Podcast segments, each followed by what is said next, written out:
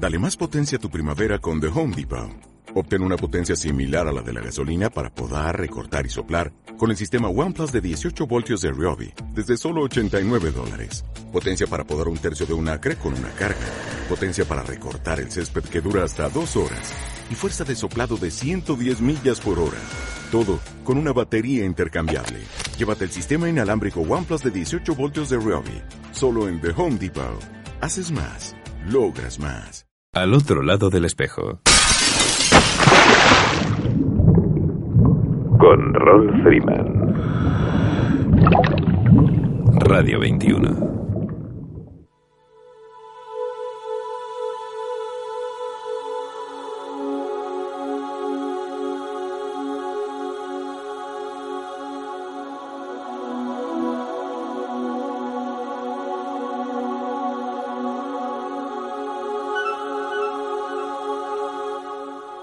Hola amigos, saludos alados y bienvenidos a una nueva edición de Al otro lado del espejo.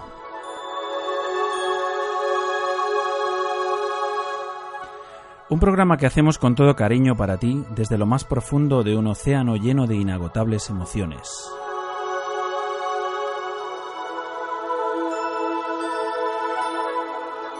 Emitiendo desde tu emisora favorita, Radio 21, a través de las ondas de la frecuencia modulada desde el 107.9, 107.8 y 107.5.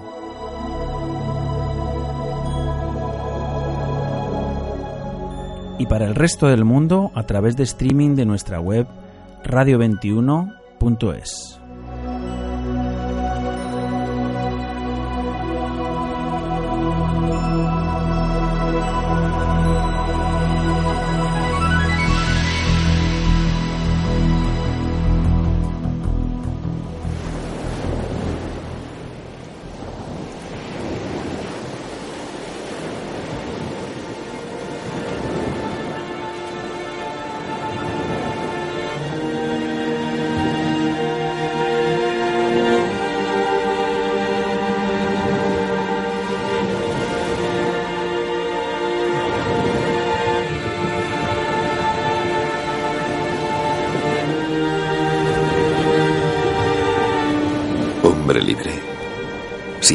la mar.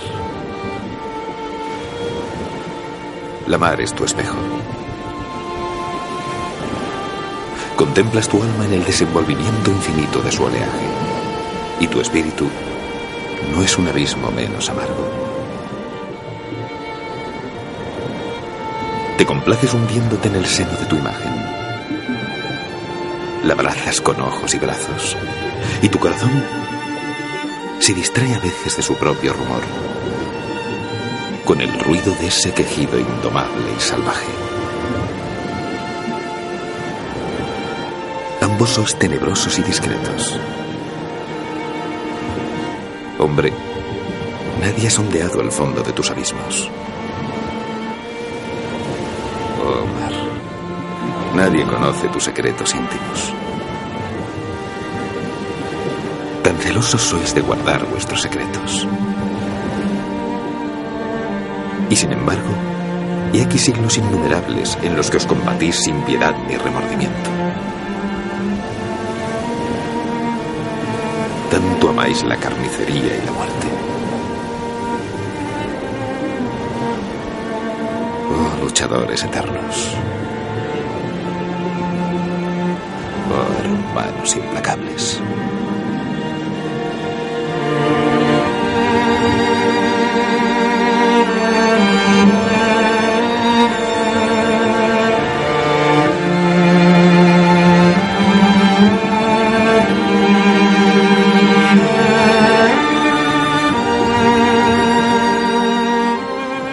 Cuando el dolor es más profundo que todas las inmersiones que hiciera en ese mar que amaba y que le dio su abrazo eterno. En memoria del compañero Mario Villalmanzo Santamaría.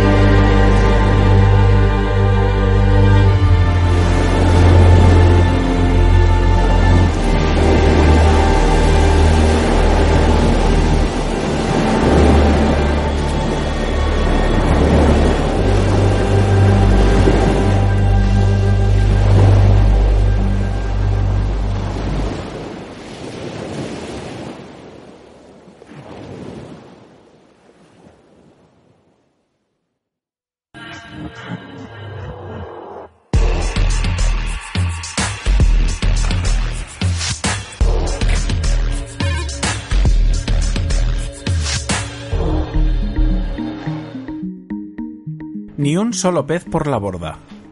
1,7 millones de toneladas de peces son arrojados por la borda cada año en la Unión Europea. Los pescadores españoles se ven obligados a despilfarrar, en ocasiones hasta la mitad de los animales que capturan ya muertos o heridos y que acaban devueltos al mar. Este pescado es susceptible de ser consumido y se derrocha por causa de las absurdas leyes de cuotas que impone la Unión Europea.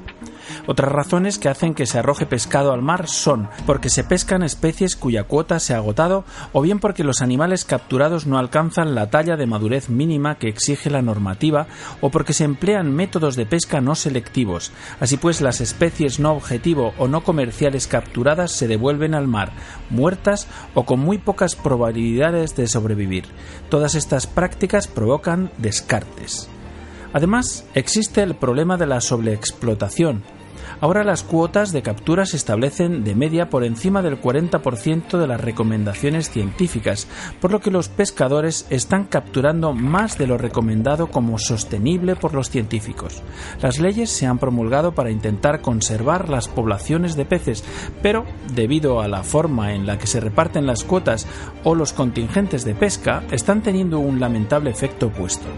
Hoy se establecen cuotas de ciertas especies, especialmente en el mar Atlántico es decir, límites de pesca que indican cuántas piezas de una determinada especie se pueden pescar en lugares donde conviven peces de diferentes tipos. Los pescadores, en numerosas ocasiones, no pueden controlar qué variedad están capturando, es decir, pescar una especie implica atrapar otra, y los marineros no tienen permitido descargar estos peces al llegar a puerto. Su única opción es volver a arrojarlos al mar. En este proceso, la gran mayoría de estos peces mueren. Además, un 10% de los barcos de flota pesquera española son arrastreros. La pesca de arrastre consiste en el empleo de una red que barre el fondo del mar capturando todo lo que encuentra a su paso. Los científicos, ONG e incluso parte del sector pesquero califican este tipo de pesca de demasiado agresiva. Dado que los descartes no son controlados, es difícil saber exactamente cuántos peces se devuelven a arrojar al mar. Estas medidas provocan que se vuelvan a arrojar al mar ya muertos hasta un 42% de los peces que pescan en pesca de arrastre, mientras que en la pesca artesanal este porcentaje baja hasta un 3%, según un estudio de 2011. Hola, soy Alberto Chicote y yo tampoco tiro ni un pez por la borda. Firma la petición para prohibir los descartes de pesca. Juntos podemos conseguirlo. Yo ya lo he hecho. ¿Y tú? ¿A qué esperas?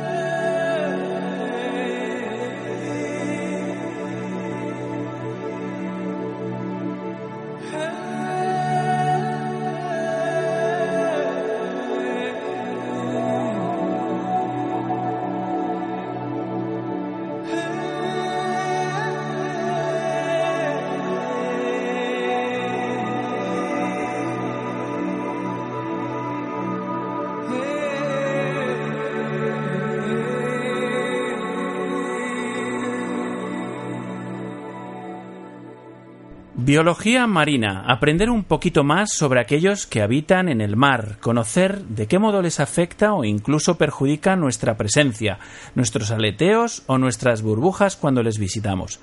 Para ellos contamos cada viernes con la inestimable colaboración de Inés García, bióloga de la Escuela de Buceo Zoea de Madrid, que nos enseña modales bajo el agua. Buenas tardes, Inés, ¿no es así? Hola, buenas tardes. Claro, aquí estamos cada semana para aprender un poco más sobre los organismos del fondo marino. ¿Y de qué hablamos hoy?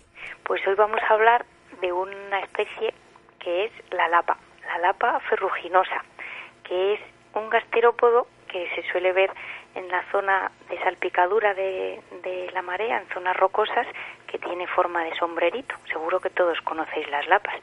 Pero esta en cuestión es la patela ferruginea, que se distingue de otras porque es mucho más grande, mide unos 10 centímetros y también se distingue porque tiene unas costillas radiales en toda su concha que la hacen muy característica.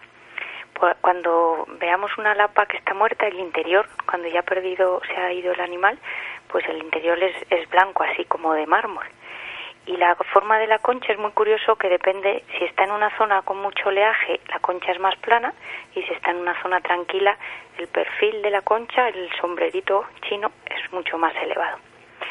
Y normalmente veremos la, que la concha está erosionada y además cubierta de organismos que viven sobre ella como bellotas de mar o, algún, algunos tipos de algas y mm, esta, esta especie habita en, zonas donde llega la salpicadura del agua, en, el supralitoral, que es uno de los pisos bentónicos del Mediterráneo.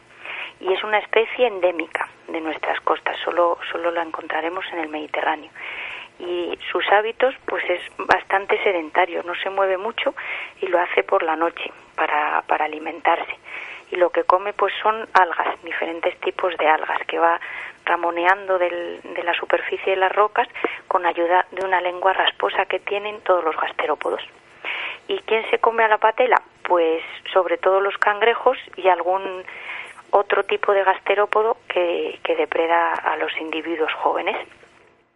Y a esta especie lo que le ocurre es que crece muy lentamente, que tiene una capacidad de dispersión bastante baja y, poca fecundidad. Entonces, esas, esas tres características hacen que las poblaciones les cueste recuperarse, porque además es una especie sobre la que se que tiene bastante presión, que se, se suele recolectar para el consumo humano y de hecho está incluida en el catálogo de especies amenazadas, en el catálogo nacional de especies amenazadas, con la categoría de peligro de extinción. Que uno dice, bueno, pues es una lapa pues así está considerada. Y, para terminar decir que las poblaciones de nuestras costas de, la península ibérica pues están muy por debajo de los niveles que, tienen para recuperarse las poblaciones. Muy bien, Inés. Eh, bueno, eh, la verdad es que conocemos eh, la expresión esta de pegarse como una lapa, ¿no? Claro, porque tienen el pie musculoso que tienen pues se adhieren a las rocas y, es bastante difícil separarlas. Y cuando, cuando baja la marea se pegan muy bien, muy bien para evitar desecarse, para que el animal no pierda el agua que le mantiene hidratado. Bueno, y otra cosa, que mm, eh, como está al alcance de la, de la gente, pues ocurre que, em, que, bueno, la gente cuando está en la playa además, pues, o está al lado de las rocas y demás, pues como, como diversión, simple por pura diversión, pues se dedica a arrancar las lapas sin ninguna, sin ninguna utilidad. Como, como cuando la gente se dedica a, pues a, extraer de alguna manera algún, algún, no sé, alguna concha, alguna, algún ser vivo, algún eh, molusco, algún, eh, comes, ¿no? Si por lo menos te lo comes. Claro, esto, esto había una serie de denuncias por parte de, la gente que se dedica eh, o que vive, por ejemplo, de la coquina o de algún tipo de, de, marisco de este tipo, ¿no? Que, que, bueno, pues la intrusión de la gente, ¿no? Que por, por mero placer de, pasar un rato, pues, eh, pues, pues les, les fastidia en el día, ¿no? Que no es así muy útil, ¿no? Que es simplemente por, por, por cogerlo. Y además esta especie, como es muy grande y ahora no es muy abundante, solo en nuestras costas está pues en Ceuta, en Melilla, en, en, la en las Islas Chafarinas, por ejemplo, o en Alborán, y algunas poblaciones quedan por Cabo de Gata y así, pero es poco abundante, pero es que ha sido muy, muy capturada. Oye Inés, y otra cosa que te quería comentar es que eh, hoy en el programa de hoy estamos apoyando eh, una organización y una, una acción que se llama Ni un pez por la borda. Sí. ¿La conoces? Eh.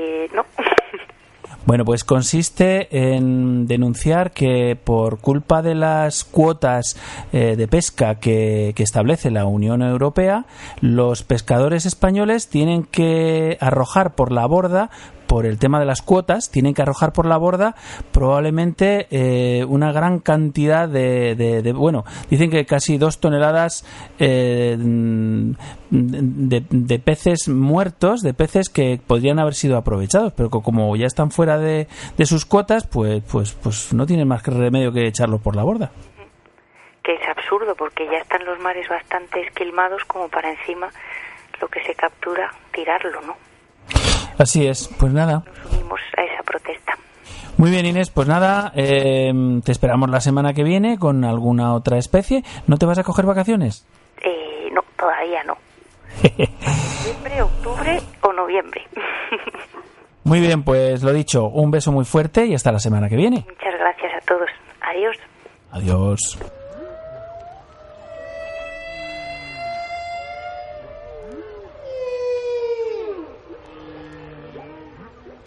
Me he pasado toda la semana practicando la flotabilidad y el hinchado oral del chaleco, como sugirió nuestro instructor Paddy David Blázquez en el capítulo del viernes pasado, y lo del ah por si hay que salir del agua sin aire. Hoy nos trae una nueva entrega de su curso de iniciación al buceo a distancia. Buenas tardes, David. Adelante. Buenos días, Rol, y buenos días a todos los oyentes de al otro lado del espejo. Recordamos que en el programa anterior realizamos la inmersión en aguas confinadas número 3. Y para seguir el programa de hoy en el agua, pero en esta vez salada, nos vamos a realizar la primera inmersión en aguas abiertas. Durante tus inmersiones en aguas abiertas aplicarás y desarrollarás las técnicas que has aprendido durante las inmersiones en aguas confinadas. Y comenzarás a aprender nuevas técnicas que no puedes aprender en un entorno de aguas confinadas como pueden ser evaluar las condiciones de buceo, equiparse para una inmersión en aguas abiertas, realizar entradas y salidas en una rompiente suave, nadar en la superficie y descender o ascender en aguas abiertas. Ya hablamos en capítulos anteriores la importancia de evaluar las condiciones antes de entrar en el mar.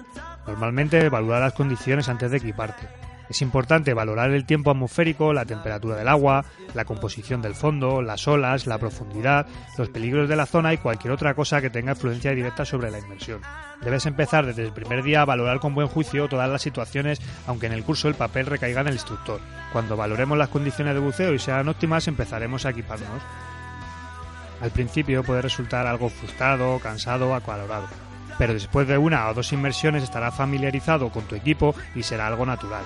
Como sugerencia, prepara el equipo autónomo a todos los preparativos que sean posibles antes de ponerte el traje, como desempañar la máscara, ajustar las tiras, etc. Ponte el traje, si es un traje húmedo, ponte los pantalones y los botines primero y después y último la chaqueta y capucha. Ponte el cinturón de plomos, haz que tu compañero te ayude a ponerte el equipo autónomo, colócate los instrumentos que vayan en la muñeca, que a menudo es más fácil después de ponerte la botella para que no se enganchen con el chaleco. Realiza el control de seguridad pre-inmersión con tu compañero, ponte la máscara y el tubo, ponte los guantes y por último, justo antes de entrar al agua o con el agua a la altura de la cintura, ponte las aletas. Una vez equipados, entraremos en el agua. Para entrar desde la orilla, ten todo el equipo puesto antes de entrar al agua. Dependiendo de las condiciones y del entorno, puede que tengas las aletas puestas cuando entres en el agua o es posible que tengas que ponértelas con el agua a la altura del pecho. Como regla general, respira por el regulador hasta que estés flotando en agua profunda. De esta forma, si te tropiezas, puedes seguir respirando aunque caigas con la cara dentro del agua. Cuando estés en la zona de agua profunda flotando con el chaleco, cambia el tubo para ahorrar aire y si tienes que nadar en la superficie antes de descender. Si estás caminando con las aletas puestas, camina hacia atrás o de lado arrastrando los pies. Esto ayuda a descubrir los obstáculos o agujeros o a aportar animales que viven en el fondo y que podían pincharte si los pisas y reducir el riesgo de caerte. Sin embargo, en algunos entornos puedes querer evitar arrastrar los pies porque puedes entorpecer la visibilidad. Nada en cuanto el agua sea lo suficiente profunda, nadar es normalmente más fácil que caminar por el agua. Si tienes que entrar por una zona de rompiente, respira por el regulador. Tu compañero debe estar cerca y si lleváis una boya debería estar entre vosotros y la orilla para que las olas no puedan empujarla por encima de vosotros. La idea es pasar la zona de rompiente lo antes posible. Nadar en la superficie en aguas abiertas es diferente a nadar en la superficie en aguas confinadas. Puedes encontrar menos visibilidad o porque tengas que nadar mayores distancias y puede haber corrientes y olas. Para nadar en superficie debes nadar con el chaleco parcialmente hinchado para que no tengas que esforzarte para mantenerte en la superficie, no hinches demasiado tu chaleco porque puede crear mayor resistencia al avance. Busca tu propio ritmo, no nades a un ritmo muy rápido ni muy despacio. Busca una posición lo más hidrodinámica posible, mantén los brazos a los lados, utiliza el tubo, respira con cuidado para evitar atragantarte con el agua que pueda entrar en el tubo debido a las olas, etc. Mantén tus aletas por debajo de la superficie cuando letees. Puedes que prefieras también nadar de lado o a espaldas si las condiciones lo permiten. Comprueba tu posición, rumbo y tu compañero cada 30 segundos. Mantente cerca de tu compañero, manteniendo contacto físico si fuera necesario. Para descender, recuerda compensar en superficie y antes de sentir el dolor. Debes descender seguido y con el mínimo esfuerzo, manteniendo flotabilidad neutra de forma que puedas parar el descenso en cualquier momento. Mantén contacto con el compañero y permanece orientado para tener una idea del rumbo cuando llegues al fondo. Tienes que mantener flotabilidad neutra durante el descenso. No esperes hasta llegar al fondo. Añade pequeñas cantidades de aire conforme desciendes de forma que llegues al fondo con flotabilidad neutra. Esto reduce al mínimo el aleteo y evita remover el fondo. Para descender usaremos el método de los 5 puntos. Realizaremos un descenso controlado usando un cabo o el relieve de fondo como referencia. Para realizar el descenso de 5 puntos, primero cambiamos el tubo por el regulador. Después tomamos referencia, la orilla, donde está el sol, eh, alguna pared que se nos queda a la izquierda o a la derecha. Tomamos el tiempo de entrada de la inmersión, ok al compañero y cuando el compañero nos conteste ok, compensamos y descendemos. Una vez en el fondo y bajo la supervisión directa del instructor, exploraremos el entorno subacuático para adquirir experiencia. Cuando exploremos el entorno de buceo, saldremos del agua tal y como se ha determinado durante la planificación de la inmersión. Si salimos por la orilla, si tenemos un barco, etcétera, etcétera. Después asistiremos al debriefing que dirige el instructor de cómo hemos hecho la inmersión, cómo hemos nadado, las cosas que hemos hecho bien las que hemos hecho mal. Y por último registraremos la inmersión en el diario de buceo. Y con esto ya hemos acabado la primera inmersión en aguas abiertas. Espero que os haya gustado. Os invito al siguiente programa donde hablaremos de los accesorios de buceo y realizaremos la inmersión en aguas abiertas número 2. Y nos vemos bajo el agua. Muchas gracias a todos. Disfrutar de las vacaciones. Gracias Rol y gracias a todos por escucharnos.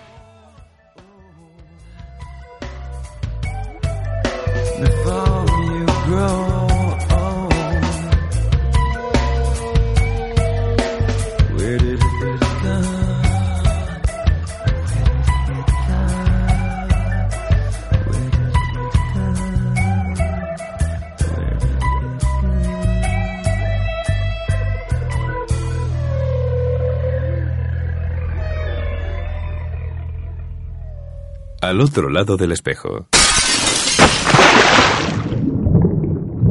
Con Ron Freeman. Radio 21.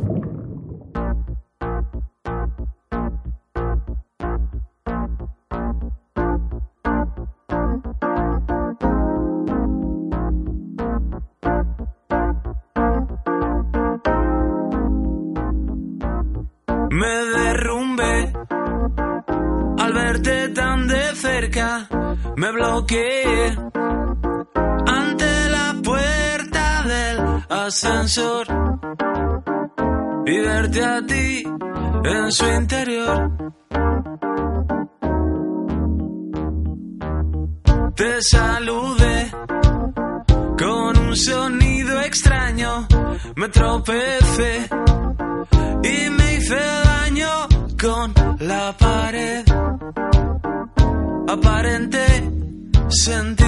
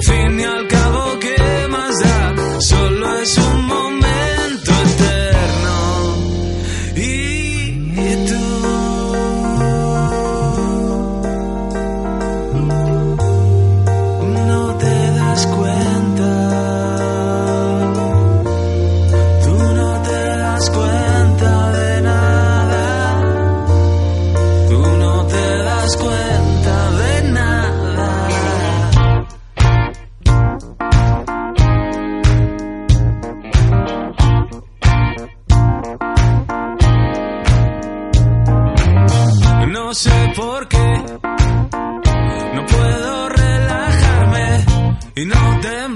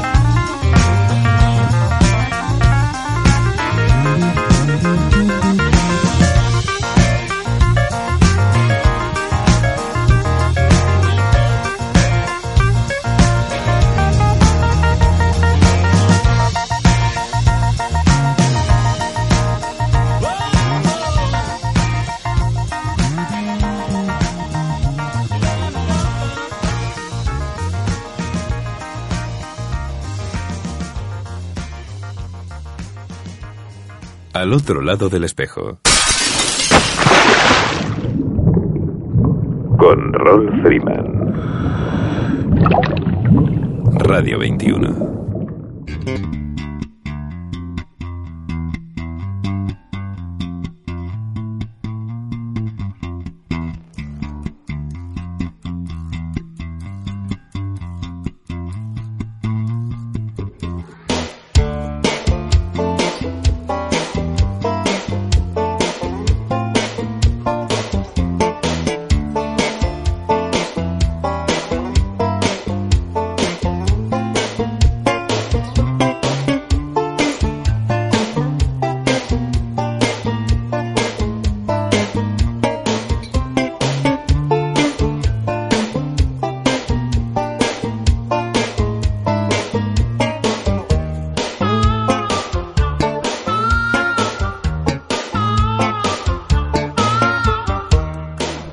Nuevamente estamos otra semana con el espacio que diligentemente lleva César Hernández de MDI Valencia. Buenas tardes, César, ¿qué tal? Buenas tardes a todos, buenas tardes, ¿cómo estamos?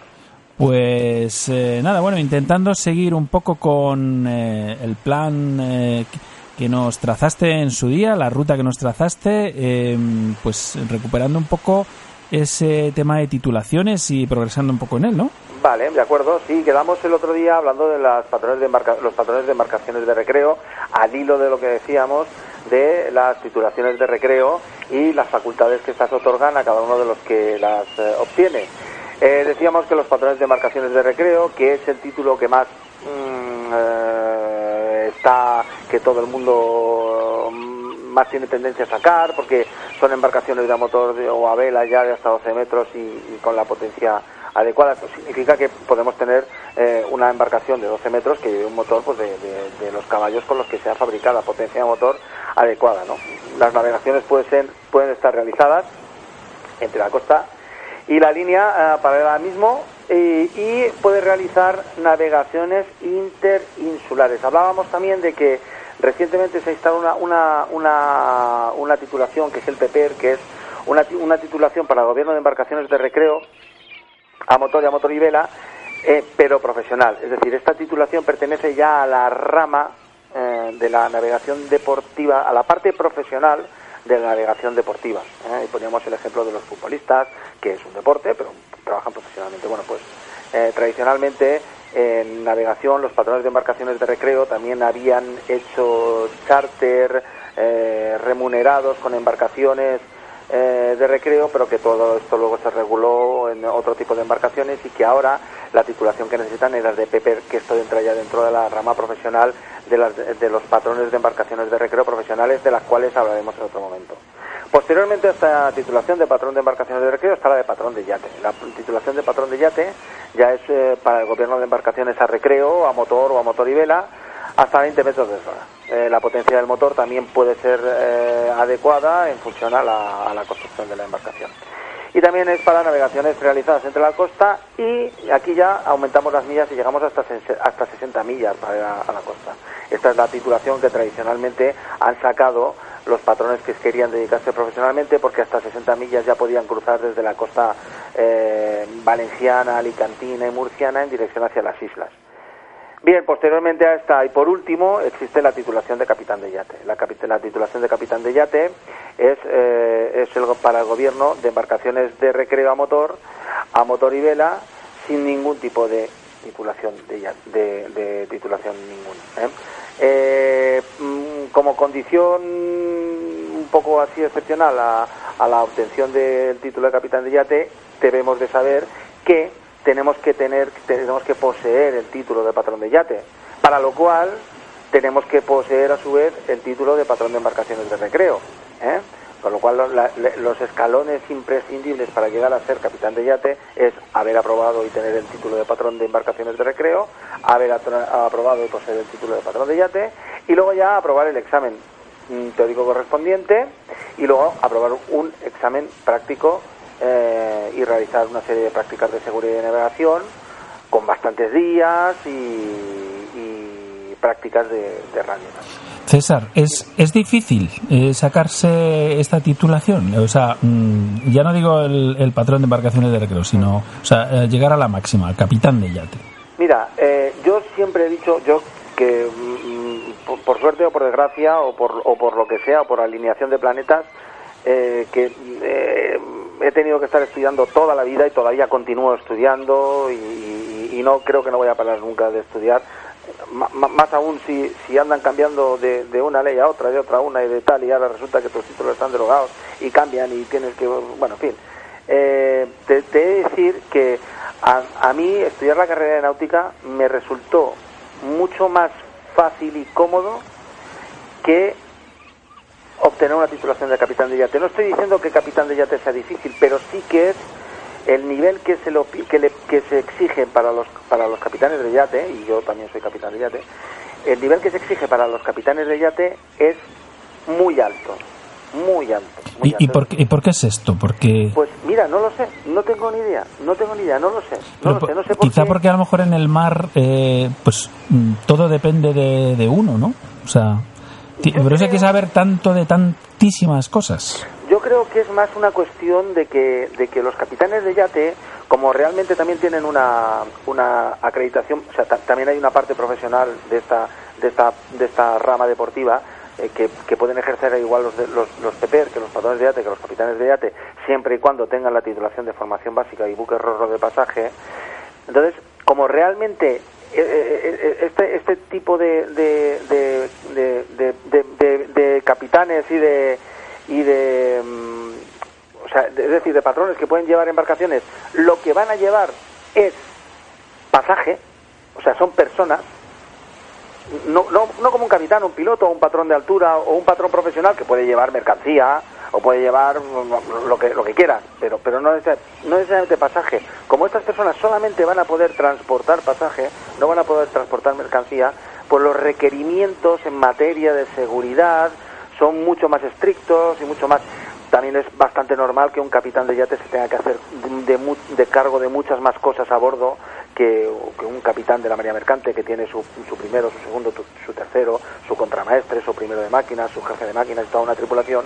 Los capitanes de yate, fíjate, pueden llevar un barco de cualquier eslora, ¿eh? Cualquier eslora. Oye, César, para, para terminar ya, que ya se nos acaba se nos ha, se nos ha acabado el tiempo, de hecho ya. Solo una pregunta, así muy rapidita. ¿Un capitán de yate puede casar? Los capitanes de yate pueden pasar el ca- casar y los capitanes de la Marina Mercante también. A bordo se llevan unos libros de navegación, unos libros de puente y unos libros de máquina, que es un registro civil, y tú registras ahí esa, ese matrimonio y luego cuando se llega a tierra, pues se pasa por gobierno civil o por donde sea y se registra. Qué se fe de lo que se ha eh, registrado y ya está. Pe- Lo decía de broma, ¿eh? Y mira No, tú no, por no, dónde he- cierto, he, cierto. dado en el blanco. Sí, sí, es cierto. Se pueden casar. Ah, eh, tú lo registras en el diario de Bitácora y ya está. Dice, hoy se les ha ocurrido a estos dos casarse. Y además, eh, pues eso. Sí, sí. Se puede Muy- hacer, ¿eh? Se puede hacer. Muy bien, César. Pues nada, eh, cortito como siempre, pero intenso. Muy bien. Perfecto. Pues yo encantado de volver a hablar con vosotros una semana más. Hasta la semana que viene. Un abrazo. Buena guardia y buena prueba. Hasta luego. Buenos días.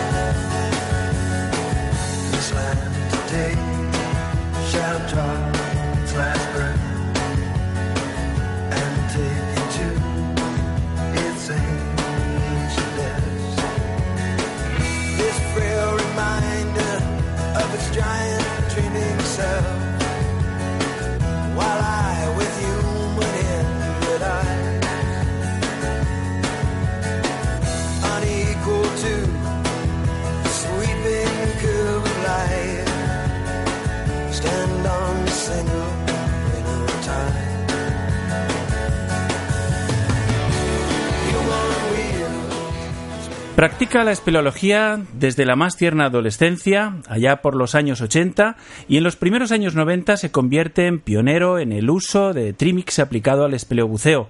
Desde entonces, miles de inmersiones, libros, artículos, conferencias, y a juzgar por su dilatada y sobre todo densísima carrera como explorador de cavidades, deduzco que ha logrado hacer de su pasión su vida y por tanto quizá ha hecho realidad la frase de Confucio trabaja en lo que te gusta y nunca tendrás que trabajar.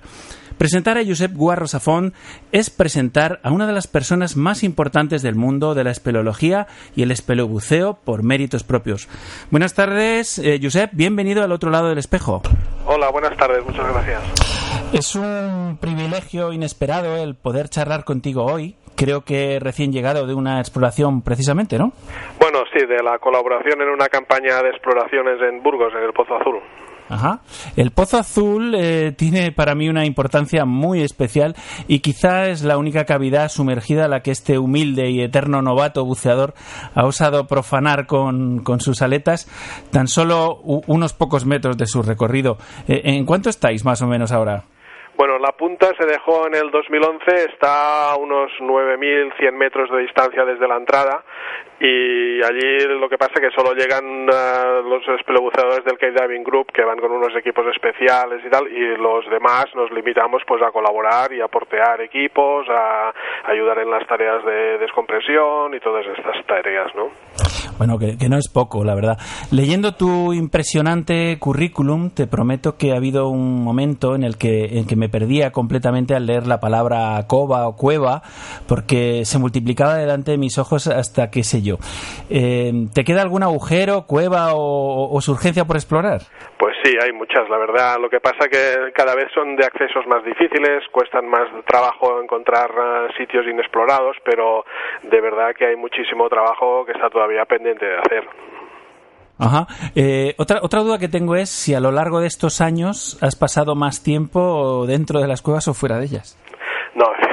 Obviamente fuera de ellas, pero sí que es cierto que al poco tiempo que uno dispone, tanto sea en vacaciones, fines de semana, etcétera, pues lo dedica básicamente a sus pasiones, que en mi caso han sido desde hace muchos años la espeleología, ¿no? Y la espeleología subacuática también.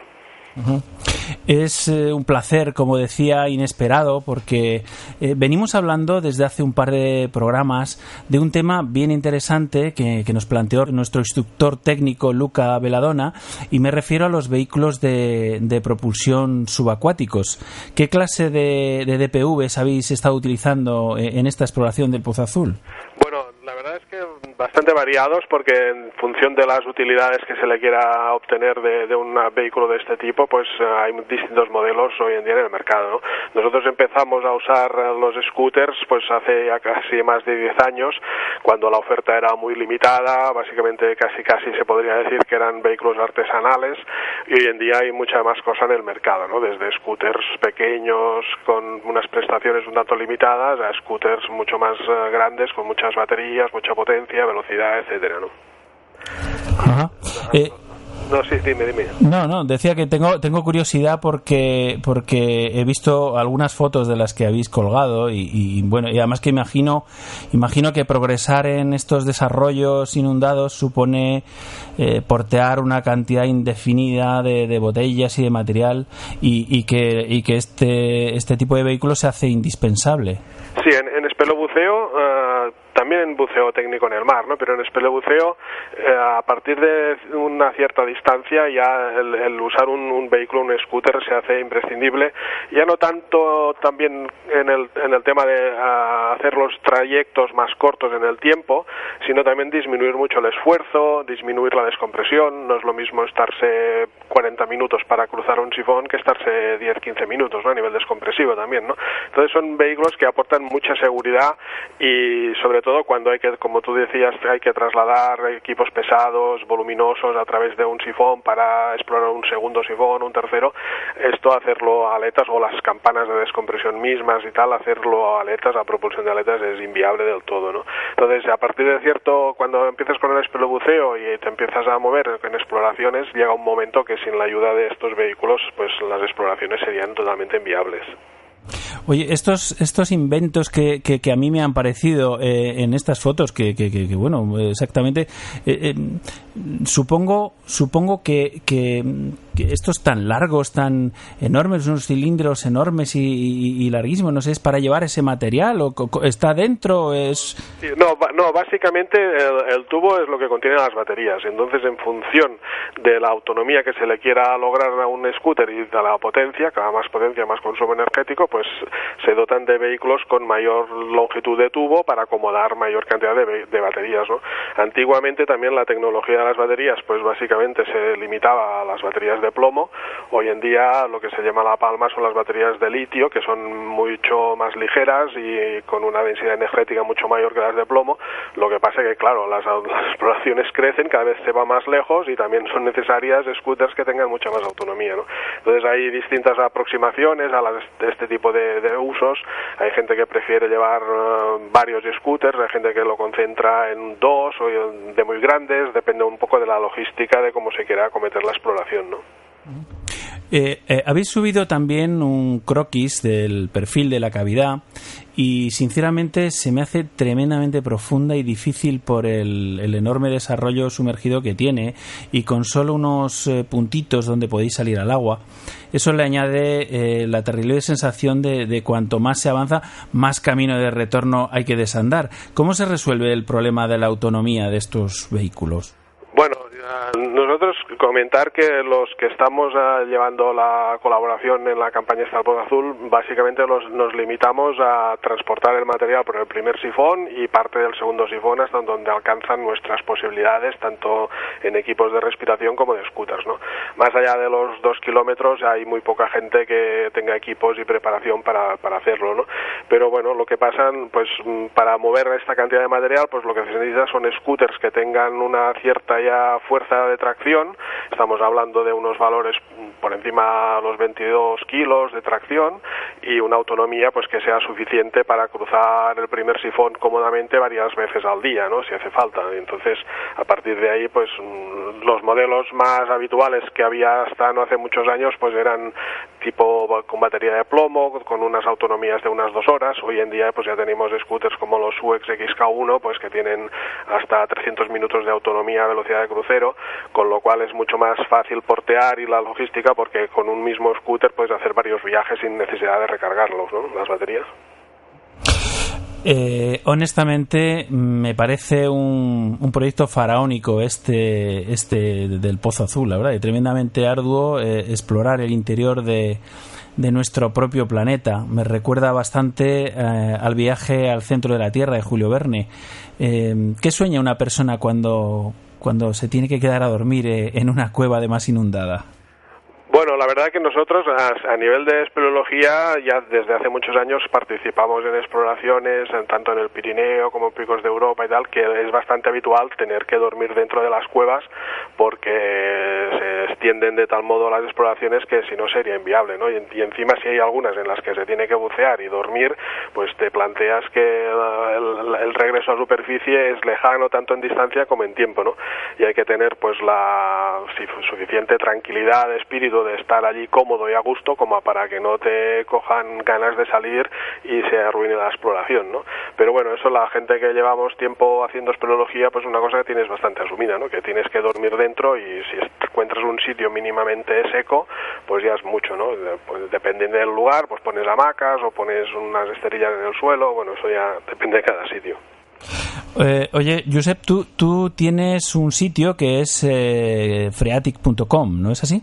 Sí, es una empresa que eh, fundamos hace un poco más de dos años entre un socio y amigo mío, compañero de exploraciones, que también participa asiduamente en las campañas del Pozo Azul, y Larry Moreno, y es una empresa que pues nos hace ya tiempo que veíamos que era interesante pues ofrecer al público que le gusta el buceo técnico, la espeleología, la exploración, pues materiales de alta calidad como los que usamos nosotros y aparte de esto asesoramiento, formación, cursos de buceo técnico y en eso estamos y en eso Eh, Josep, mm, se me hace cortísimo este programa escuchándote. Supongo que, que eres consciente de que eres eh, portador de una suerte de sensaciones únicas y que tus testimonios son la única forma que tenemos para siquiera llegar a vislumbrar un poquito de lo que los lugares que has contemplado. Me encantaría que puedas venir en futuras ocasiones y regalarnos unos minutos más de tu tiempo, de tu experiencia y de tus experiencias bajo el agua y bajo tierra. Pues estoy encantado de, de colaborar con vosotros, con lo que preciséis y con mucho gusto participaré en, en futuros programas para contaros alguna que otra aventura. Muy bien, pues nada, ha sido un inmenso placer y, y, todo un verdadero honor poder escucharte y que te escuchen los oyentes del otro lado del espejo. Eh, te mando un fuerte abrazo y, y hasta pronto, pues. Muchas gracias a vosotros, Roy, encantado. Ariel, escúchame. Ese mundo está muy mal. La vida bajo el mar es mucho mejor que el mundo de allá arriba. ¿Tú crees que en otros lados las algas más verdes son? Y sueños con ir arriba, que gran equivocación. No es que tu propio mundo no tiene comparación. ¿Qué puede haber allá afuera que causa tal emoción? Bajo el mar,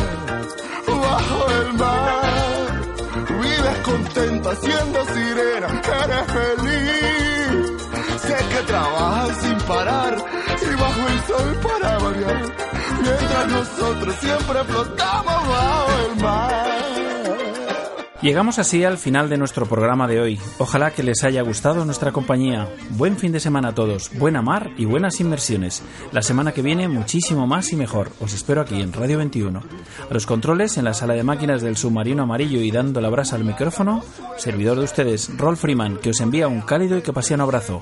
Saludos saladetes, gentes de la mar. Nos veremos en los mares o en los bares. Felices burbujas y hasta la próxima. Y no se olviden de sonreír. Adiós. Si no te quieres arriesgar, bajo el mar te quedarás. Y sin problemas entre burbujas tú vivirás. Bajo el mar.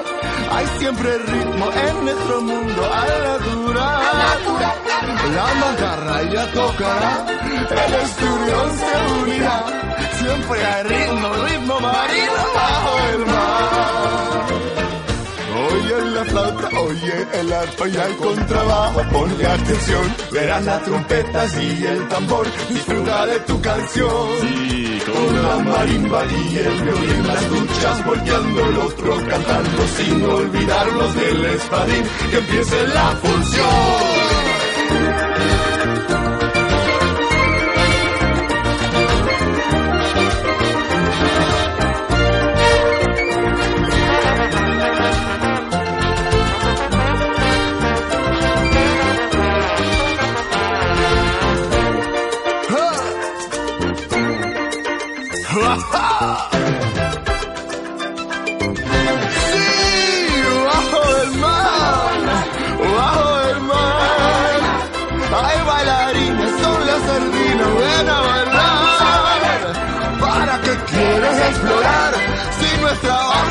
tocar. Hay castañuelas, son las almejas bajo el mar. Y las babosas son tan